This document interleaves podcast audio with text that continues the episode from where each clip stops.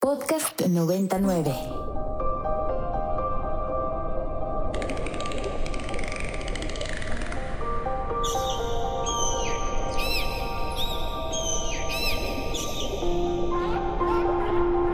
Una mirada periodística y reflexiva a temas de la agenda medioambiental.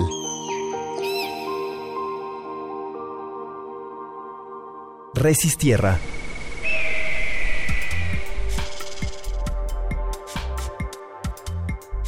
Hola, hola, qué bueno que estás con nosotros aquí en Ibero 99. Estás en el 90.9 de FM, es la radio de la Universidad Iberoamericana. Muchas gracias por acompañarnos en nuestra programación. Como todos los jueves a la una y media de la tarde, estamos en este programa en Resistierra. Eh, estamos tratando diferentes discusiones, diferentes reflexiones sobre la sustentabilidad y qué implica para nosotros, para nosotras, las ciudadanas eh, en estos lugares donde habitamos, qué pasa con nuestra vida diaria y cómo tendría cómo tendríamos que irnos transformando para alcanzar eh, a construir estas vías de sustentabilidad. Te recuerdo nuestras redes sociales, arroba ibero99fm si andas por el Twitter, arroba ibero99 si estás en Instagram y en Facebook. Eh, como en otras ocasiones me acompaña aquí en cabina Roberto Muñoz, profe de aquí de la Universidad Iberoamericana. Gracias Roberto por estar aquí. Hola Adriana, un gusto estar nuevamente aquí en Resistierra hablando de los temas que nos hacen sentido como ciudadanía preocupada por lo ambiental. Muchas gracias, Roberto. Ustedes saben, si han seguido el programa, que nunca nos alcanza la media hora para estas, estas charlas, estas reflexiones. Y creo que el día de hoy no va a ser la excepción, Roberto. Tenemos un invitado maravilloso, un, un académico de la Universidad de la UNAM. Eh, queremos, y bueno, lo invitamos a platicar porque estamos preocupados por lo que está sucediendo en términos de la planeación ambiental eh, aquí en la Ciudad de México. Luis, Luis Zambrano, ¿cómo estás? Buenas tardes. Hola, muy buenas tardes. Pues antes que nada, muchísimas gracias por la invitación y este y siempre muy contento de platicar con la gente de la Ibero 90.9. Muchas gracias, Luis. Pues aquí bienvenido. Este espacio está abierto eh, a diferentes reflexiones, a muchas posturas. Y bueno, en este caso eh, nos interesa mucho charlar contigo eh, por una serie de consideraciones que hemos, que hemos charlado, que hemos notado en estas últimas semanas y, bueno, en realidad en los últimos meses, lo que ha estado sucediendo con los instrumentos de planeación que, que definen el destino del uso del suelo en la Ciudad de México y que en buena medida tiene eso que ver con, con las condiciones en las que vivimos las personas aquí en la ciudad, con la capacidad de recarga de acuíferos, con la capacidad de regulación de la calidad del aire, en fin, eh, estas decisiones que se hacen sobre eh, qué va a pasar con el suelo eh, urbano tiene que ver con la vida de todos nosotros, con la movilidad de todos nosotros. Y bueno, Roberto tenía una serie de puntos que, que platicarnos para un poco para calentar motores aquí en la charla. Sí, gracias Adriana. Este Luis, bienvenido. Eh, te agradecemos tu tiempo para poder platicar de este, de este tema que pues nos debería de mantener eh, preocupados y ocupados a los ciudadanos y ciudadanas de la, de, la Ciudad de México, pensando que se, que está por definirse otra vez eh, el futuro de, de, la ciudad, el futuro de los usos de suelo en esta ciudad y con ello las condiciones de vida digna de, quienes lo habitamos. Para iniciar el programa eh, queríamos poner una serie de puntos eh, en, la mesa para partir de ahí eh, tu, opinión sobre, sobre lo que nos gustaría platicar contigo, que es lo ambiental. Pero bueno, número uno, queremos comentar con nuestra audiencia que en diciembre del año 2022 se frenaron los procesos para elaborar un programa general de desarrollo y un programa general de ordenamiento del territorio porque no se cumplieron los procesos de consulta ciudadana. Número dos, que en mayo de 2023 se dieron a conocer un programa general de desarrollo y un programa general de ordenamiento del territorio reducidos. Número tres, que el Instituto de Planeación no tiene titular, no tiene junta de gobierno y no tiene consejo de gobierno. Por lo tanto, se considera que ambos programas no son válidos. Número cuatro, se debe existir un sistema de información con formato abierto, el cual no existe, por lo tanto no sabemos de dónde salieron estos programas que se presentaron recientemente. Número 5, que el Programa General de Ordenamiento del Territorio presentado señala que se debe proteger el suelo de conservación y propiciar el desarrollo agroecológico de zonas rurales, regenerar las condiciones ecológicas y la atención integral de asentamientos humanos. Y de ahí, de ahí viene la, intención de platicar contigo, Luis. De ahí viene el, el poder tener tu opinión de cómo deberían ser las cosas. Sí, exactamente. Pues son muchos puntos eh, y no, no queremos abrumarte, es lo que sí. Queríamos que no se nos olvidaran y, queríamos eh, que, fuéramos revisando, sobre todo para que la gente que nos esté escuchando por la radio tenga un poco más eh, de claridad sobre la importancia que tienen estos instrumentos y todos estos retrasos, estas ausencias, esta falta de la voz ciudadana y de espacios pues un poco más críticos desde la ciudadanía, cuáles son las implicaciones que esto tiene para todos. Entonces, te escuchamos, Luis. ¿Quieres, quieres empezar con, con algunas de estas... Eh, estas, estas cuestiones que tienen que ver con la conservación del patrimonio natural de la ciudad. Sí, claro. Bueno, pues antes que nada, muchas gracias. Un saludo, Roberto, ya que, está, ah, no te había saludado. Este, a ver, pues hay, digo, efectivamente hay muchos temas y hay muy poco tiempo, lo cual es, es muy triste, pero pues así es la cosa. Este, digo, podremos empezar con que es necesario tener un plan general de desarrollo y es necesario que de ese plan general de desarrollo se genere el programa de ordenamiento del territorio. Este, lo necesitamos porque son las reglas básicas que tenemos que tener en una ciudad tan grande como la nuestra para poder este, tener un viso de si queremos ser sostenibles o resilientes en algún momento, o sea, un viso de poder afrontar esta crisis ambiental que nos está empezando a atacar y que no tenemos ahora este, forma de, resolver algunos de los problemas. Y muchos de, los, de la solución de los problemas tiene que ver con manejar el territorio de una manera adecuada y un, este, este, defendiéndonos pues, de la gente que luego quiere aprovecharse de los huecos legales para sacar y hacer negocio, que normalmente pues, son la gente que tiene mucho dinero, que son las constructoras que mucha gente les llama desarrolladores y yo les llamo constructoras porque pues solo construyen, no necesariamente desarrollan. Este, También, pues necesitamos, obviamente, ¿a qué me refiero con estos visos de sostenibilidad? Pues con tener agua, por ejemplo, ¿no? O sea, somos una ciudad que tiene un gran problema de agua y que si no manejamos bien el territorio vamos a tener problemas mucho más serios de los que tenemos de agua ahora. Exacto. digo, por poner un ejemplo, no es el único, pero es un ejemplo, ¿no? Entonces, sí, sí necesitamos un plan y sí necesitamos un programa. Ahora, ¿Cuál es el gran problema de esto? Es que llevamos casi, casi 20 años tratando de hacer un nuevo plan un nuevo programa y no lo hemos podido hacer. Y en parte es por lo complejo, pero en parte es porque los gobiernos en turno desde hace 20 años han estado este, queriendo pasar por encima de los derechos de la ciudadanía, que es compleja también, ¿no? Pero, pues, ¿qué hay que hacer? Entonces, este, si no se hace bien, se corre el riesgo de que salga peor tener un mal programa que lo que tenemos ahora. Y por eso se ha venido echando para atrás en los últimos años. Oye Luis, y todas estas experiencias que hemos tenido con los Conduce, que, en algún momento han estado en manos de la CEDUBI, en algún momento han estado en manos de SEDEMA, ¿no? Hablo de toda esta historia que ahora refieres. Eh, y, que pues nos ha dejado en la situación en la que estamos actualmente, ¿no? En unas, en, unas condiciones en donde hay una indefinición del territorio, hay indefiniciones del territorio y se aprovechan por parte de algunos. Y en ese sentido, y un poco apelando a esta metáfora que hacías hoy en la mañana del, del Titanic, ¿no? Del, del, ir viajando lentamente para llegar a buen puerto. Eh, pensando en, en, tu perspectiva y en tu conocimiento, ¿Cuáles deberían ser las opciones para el suelo de conservación en, este, pues, desde la experiencia que ustedes tienen? ¿Cómo deberíamos estar manejando, gestionando, transitando hacia un suelo de conservación que nos siga proveyendo de bienes eh, naturales eh, que tanto requerimos en la ciudad? Bueno, lo primero que tenemos que hacer, este, digo, hablando única y exclusivamente del suelo de conservación, pero este es justo como lo decía yo en el artículo este del Titanic, que vamos lento, vamos lento y vamos juntos. Este, y eso quiere decir trabajar con la gente que está ahí y trabajar con una lo, lo, que necesitamos es también una contraparte que tenga legitimidad y para eso se hizo el instituto, ¿no? El instituto de planeación se hizo porque era un, un instituto que iba a ser independiente al gobierno y que, y que además trasciende los exenios y entonces el instituto tendría que tener legitimidad para discutir, negociar y sentarse con la gente que vive ahí para tomar decisiones sobre el territorio que nos beneficien a todos. Este, lo cual implicaría, por ejemplo, que el, pues evitara a toda costa que hubiera, hubiera una urbanización en la zona, ¿no? Una, que evitar a toda costa que hubiera urbanización no quiere decir que la gente que vive ahí que es la gente, los agricultores, la gente que vive en, los, en el Ajusco, en, en Tlalpan, por ejemplo, en la Magdalena Contreras, no tenga calidad de vida, que son dos cosas completamente distintas.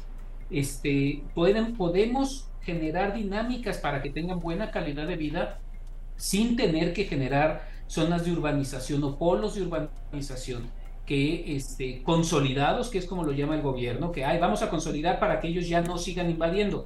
Pues no, porque lo que vas a hacer es tener polos de urbanización consolidados que van a ser el trampolín para seguir urbanizando el suelo de conservación, no solo de la gente que ahora vive en las zonas rurales, sino también de los grandes consorcios que pueden tener grandes migrants con vista a la Ciudad de México en el, desde la Jusco, por ejemplo, ¿no?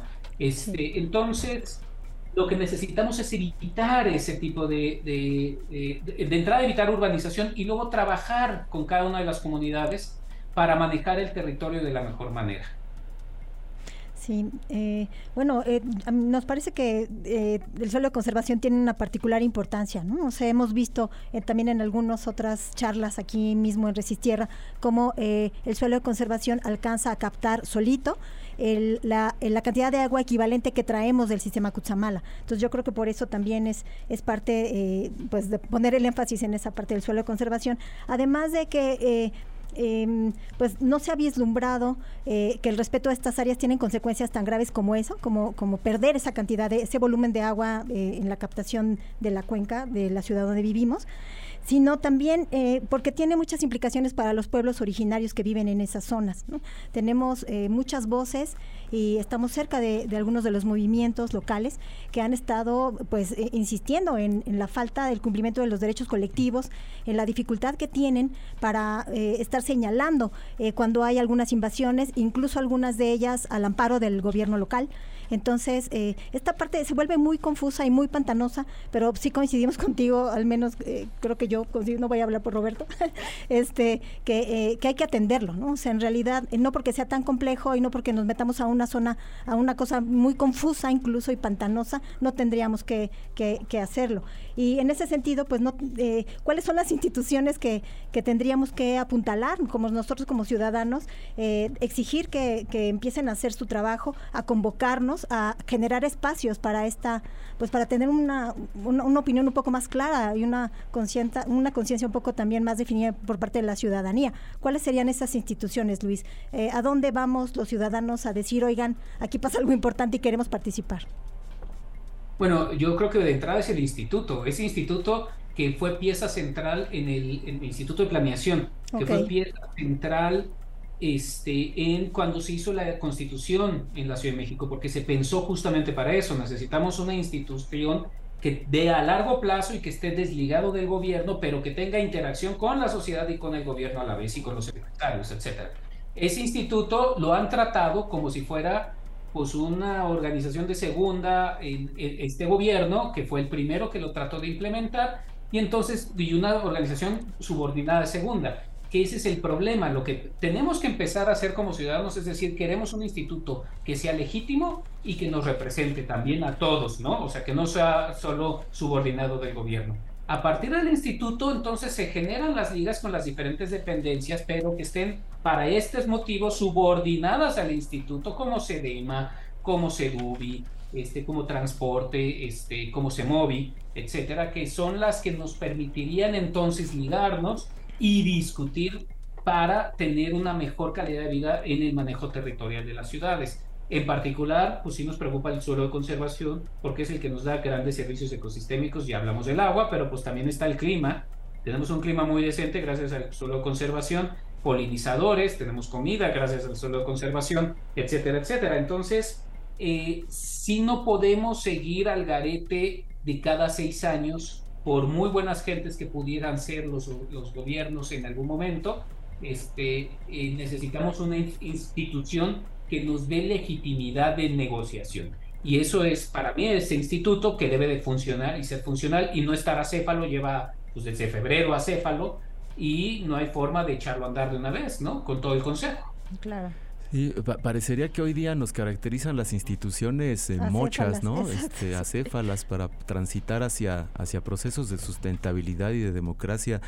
Pero justo, justo escuchándote, Luis, en, este breve diagnóstico que haces del instituto y, las necesidades o, las posibilidades que pudiéramos tener como ciudadanos con un instituto funcionando conforme a su diseño, quería, quería eh, de alguna manera retomar esto, estos, estos, estos aspectos de bienes eh, naturales que ya listabas anteriormente, ¿no? Todas estas características del suelo de conservación que me parece tú has sintetizado en un concepto de dinámica ecológica. Tú, tú has hablado en, ocasiones, has escrito sobre la necesidad de propiciar, eh, de reconocer la dinámica ecológica del suelo de conservación para de ahí transitar a su planeación. Ya digamos que eso implica eh, contar con un instituto de planeación que no sabemos si hoy día reconoce esas dinámicas eh, ecológicas como parte de su, de su forma de, de, operar, ¿no? Pero también pienso, por ejemplo, en el, en el sistema de aguas o algunas otras instancias, cuando tú manejas conceptos como el de la gestión del acuífero o la gestión integrada de cuencas, ¿no? Aspectos y visiones de la, gestión sostenible del territorio que hoy día no sabemos si tenemos instituciones capaces de responder a esos, retos epistemológicos, esos retos de conocimiento y esos, retos de activar acciones. ¿Cómo está el andamiaje institucional en general, Luis? Digo, ya nos has hecho un bosquejo del Instituto de Planeación, pero sobre todo para responder a estos retos de conocimiento. Este, híjole, pues no, no sabría decirte, o sea, si tienes SACMEX, no sabría decirte, déjame decirte por qué no sabré decirte.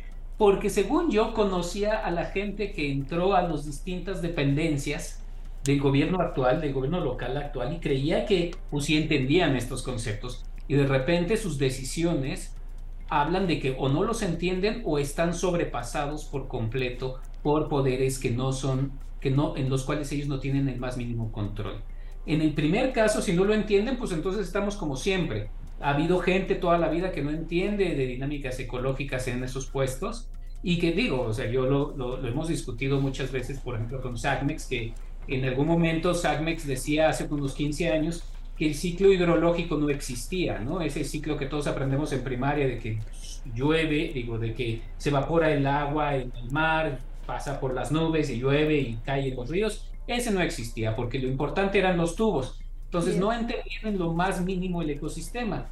Ahora que hay gente que, según yo entiende, pues hace lo mismo que el anterior y además tiene los mismos argumentos, entonces vuelvo a lo mismo. O no entienden, lo cual estamos en el casilla cero de nuevo, o sí entienden y lo cual es peor, porque quiere decir que o sí, sí entienden y no saben qué hacer porque están supeditados a los poderes, o porque quieren poder y pueden pasar por encima de esto sin el menor problema.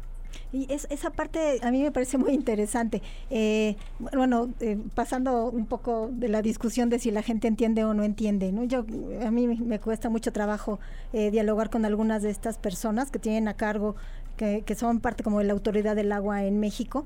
A mí me cuesta mucho trabajo entender esa parte, ¿no? Y, hemos insistido 300 veces, eh, los ríos son ecosistemas, no son tubos de agua, los ríos son ecosistemas, funcionan distinto y tratamos de, ayudar, de entender, de, dar herramientas, de, poner espacios de diálogo y cuesta, cuesta mucho trabajo.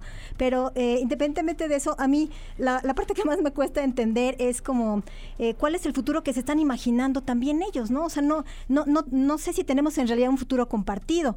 Eh, el hecho de que, por ejemplo, la señora Claudia Sheinbaum vaya a negociar más, eh, más agua del sistema Cutzamala con los gobiernos del estado de, Michoacán y el estado de México, en vez de cuidar eh, así con los dientes el suelo de conservación, a mí me hace entender que no estamos pensando en la misma ciudad a futuro el 40% del agua se, pierde en fugas, no solo en la Ciudad de México, también casi en todas las, ciudades medias y grandes en el país, pierden el 40% del agua potable ya eh, en diferentes fugas de la ciudad. Entonces, eh, bueno, yo estaría yo estaría preocupada por atender ese 40% y irle reduciendo cada, bueno, este año le pude reducir el 2%, pues bueno, ya voy en el 38, ¿no?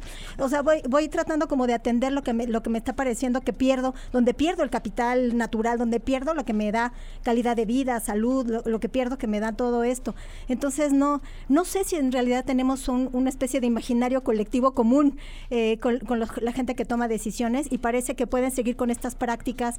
Eh, pues de destrucción, de acumulación de cemento y de lugares asfaltados por todos lados, como que pareciera que les da igual en, en, cierta, en cierto burbuja, en cierto imaginario colectivo que no es el compartido con nosotros. Entonces, eh, esa parte de, de, la educación ambiental, de las charlas como esta que ahorita estás teniendo con nosotros, Luis, y esa otra parte que a lo mejor suena muy trillada, ¿no? De sensibilización, pues a lo mejor también nos va ayudando a construir esta, esta ciudad común, O sea, ¿cuál es el, cuál es el horizonte que tenemos? ¿Qué ciudad nos estamos imaginando en 25 años? Eh, yo, yo no tengo claro qué es lo que está pasando, porque las decisiones que, que vamos tomando cada día nos van dejando menos margen de acción para construir eso que sí queremos. Entonces, pues eh, quisiera, perdón, perdón el rollo, pero quisiera pedir un poco tu opinión al respecto, ¿no? Bueno, contestando la primera parte, o sea, yo sí creo que ellos tienen una visión muy ingenieril de las cosas, cercana a que el futuro es estilo Futurama. O sea, no sé si se acuerdan de esta serie. Ese es el futuro de ellos. O sea, esa es la visión que tienen ellos del futuro. O sea, el futuro se va a resolver con, con este, inteligencia artificial, con burbujas grandotas en donde nos solucionan los problemas, en donde si está eh, contaminado, pues está en un río, pero a mí no me importa porque yo recibo agua porque la tecnología me va a resolver absolutamente todo. Es la visión que tienen. Este, obviamente no se han dado cuenta que esa es una visión completamente insostenible. Pero, este, pero la siguen teniendo, ¿eh? O sea, me queda clarísimo que la siguen teniendo y no, y no ven para otro lado. Este, entonces el futuro no es compartir, obviamente, ¿no? No es el futuro que nosotros, que, que pues, hemos discutido muchas veces, que es un futuro de interacción real con la naturaleza, que no se puede controlar absolutamente todo, y pero sí se puede trabajar con la misma, siempre y cuando se le respeten las, este, se respeten los flujos ecosistémicos. Entonces, este, yo hasta que, ¿y cómo le hacemos para cambiar eso? Pues la única forma que se me ocurre es presionando y presionando en las elecciones a los gente que sí diga, oye, yo sí pienso en un futuro así guasado y lo explique. Porque todos dicen que sí piensan en un futuro con la naturaleza, el mundo es verde y todas esas cosas, pero que lo expliquen ahí es donde ya se sabe si se entiende o no se entiende. Y que trabajen a favor de eso, también ahí se ve si se entiende o no se entiende. Este, y además recordemos que efectivamente nos quedan 10 años. O sea, este, estamos en plena crisis y la crisis se viene fuertísimo en los próximos años. Este, hay que tener mucho cuidado y hay que actuar pronto. Entonces no podemos mantener este tipo de gobiernos que prometen una cosa y hacen otra por completo diferente. Ya está, ya, y porque vamos a tener muchos muertos en los próximos años si seguimos confiando en esta gente. Claro. Sí, y, bueno, digamos, eh, aportando a estos comentarios que hace Luis, cuando uno revisa la, iniciativa de Programa General de Ordenamiento Territorial, parecería alentadora cuando tú te encuentras todos los conceptos que desde la academia venimos discutiendo y, pensando que son relevantes desde hace tiempo, ¿no? Está lleno de resiliencia, está lleno de participación ciudadana, está lleno de preservación, de conservación, de, eh, eh, y bueno, uno parecería que es alentador el panorama, ¿no? Sin embargo, la realidad nos rebasa, nos rebasa siempre. Sí, definitivamente. Luis, platícanos un poquito ahora de, del refugio Chinampero. Sabemos que trabajas, eh, que has trabajado mucho tiempo en Xochimilco. Eh, sabemos el trabajo que también tiene la UNAMA ya con los biofiltros y con diferentes iniciativas de rescate del ajolote y de las especies nativas. Queremos que también eh, la gente que nos esté escuchando se lleve un poco más pues, de tu voz. ¿Qué es lo que está pasando con estas propuestas del refugio Chinampero? Platícanos un poquito. Bueno, miren, pues ahora sí que justamente vengo de la inauguración de la, este, de la venta de productos chinamperos con etiqueta chinampera que damos tanto en la UNAM como en el claustro este, a los chinamperos que trabajan con los refugios. Eh, ahora acabamos de inaugurarlo en la tienda UNAM. Ya pueden ir a comprar en la tienda UNAM productos chinamperos directamente al chinampero y al chinampero le pagan luego, luego, este, todos aquellos que tienen este, eh, esta etiqueta lo cual es una gran ventaja. ¿Qué es el, la etiqueta chinampera? Bueno, ¿qué es el refugio? El refugio es un lugar, este, precisamente esta visión poco entendida de SACMEX particularmente, que no entiende cómo funciona Xochimilco, eh, nos hizo, nos llevó a, nos arrinconó a decir cómo le hacemos para restaurar Xochimilco, y lo, y lo que hicimos fue pues con los chinamperos. Entonces los chinamperos son los que empezaron a hacer estos refugios alrededor de sus chinampas donde puede vivir el ajolote y donde pueden vivir otras especies. Esos refugios mejoran la calidad del agua y entonces pueden producir mucho mejores chinam, este, productos agrícolas eh, a partir de, estos refugios con buena calidad. Y eso es lo que medimos tanto el claustro Sor Juana como distintas dependencias de la UNAM para decir, este chinampero lo está haciendo bien, tiene su refugio y su producto está limpio, digamos, este, limpio de contaminantes. Y nos faltaba el lugar donde vender. Y ahora en la UNAM, en tienda UNAM, bueno, lo pueden comprar en internet, pueden buscarlos y esas cosas, nada más que es un poco más complejo. Pero si quieren ir a un supermercado, porque son de supermercados, ahí está tienda UNAM. Y tienda UNAM los vende y lo pueden ir a comprar ahí sin el menor problema. No cuesta más caro de lo normal. Está este y se va directamente el chinampero. Quieren conservar Xochimilco, hay que conservar la práctica chinampera y para conservar la práctica chinampera hay que comprar los productos chinamperos. Y eso es lo que estamos haciendo ahora. Qué, padre y qué importante eh, la manera como nos estás mostrando los vínculos que hay entre la conservación de una zona muy particular, para bueno, en la Ciudad de México y en el mundo, como es esta zona chinampera, que, eh, todos los vínculos eh, que, que, nos llevan a la tienda UNAM, ¿no? O sea, yo voy a la tienda UNAM a comprar lechugas y de un producto con sello chinampero y eso está ayudando a conservar una práctica en un lugar muy particular de la Ciudad de México, los medios de vida de estas familias chinamperas con prácticas que son amigables, digamos, orgánicas, que tienen pues mucho sentido histórico y además y ecológico también, nutricional. Eh, entonces, eso ayuda a conservar además los servicios ecosistémicos que las propias chinampas proveen y, eh, a conservar todo lo que queremos eh, en la Ciudad de México para seguir teniendo condiciones vivibles en esta ciudad. Entonces, solamente con ir a la tienda UNAM a comprar las lechugas y esas cosas, yo creo que está bastante claro, ¿no? O sea, hay, hay muchas cosas que podemos hacer en nuestras decisiones del día a día. Roberto, vamos cerrando casi el programa. Entonces, este, Luis, eh, un mensaje para llevar, un mensaje para que la gente que nos está escuchando eh, se lleve algo a casa, se lleve algunas de estas reflexiones eh, en unos cuantos segundos, en tres frases. qué restrictiva. de lo que me preguntó Roberto, ¿qué harías en el suelo de conservación? Este tipo de cosas que son como las que estamos haciendo con la chinampería pero tenemos que entrarle todos. La conservación, la resiliencia, tanto del suelo conservación como de la Ciudad de México, depende de todos y no solo del gobierno. Entonces necesitamos hacerlo y se puede. Y la gran ventaja de todo esto es que estamos descubriendo que sí se puede. Nada más hay que salirse un poco de nuestra caja de confort. Y este, y, pero de ahí en fuera podemos tener un futuro eh, bastante más promisorio de lo que tenemos ahora. Muchísimas gracias Luis por estar con nosotros. Gracias también Roberto. Gracias Roberto Muñoz por acompañarnos en Resistierra. Gracias Luis por el apoyo. Ahí seguimos. Ahí seguimos. Te recuerdo a ti que nos estás escuchando, te recuerdo a nuestras redes sociales, arroba ibero99fm si andas en el Twitter, en Instagram y Facebook, arroba ibero99. Gracias, quédate aquí en la programación de la Universidad Iberoamericana. Nos vemos en Resistierra el siguiente jueves.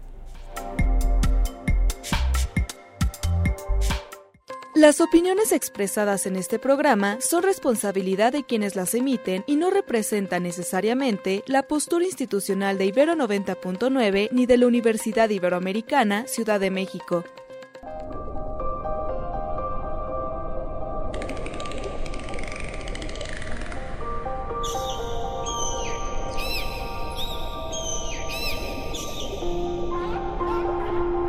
Una mirada periodística y reflexiva a temas de la agenda medioambiental.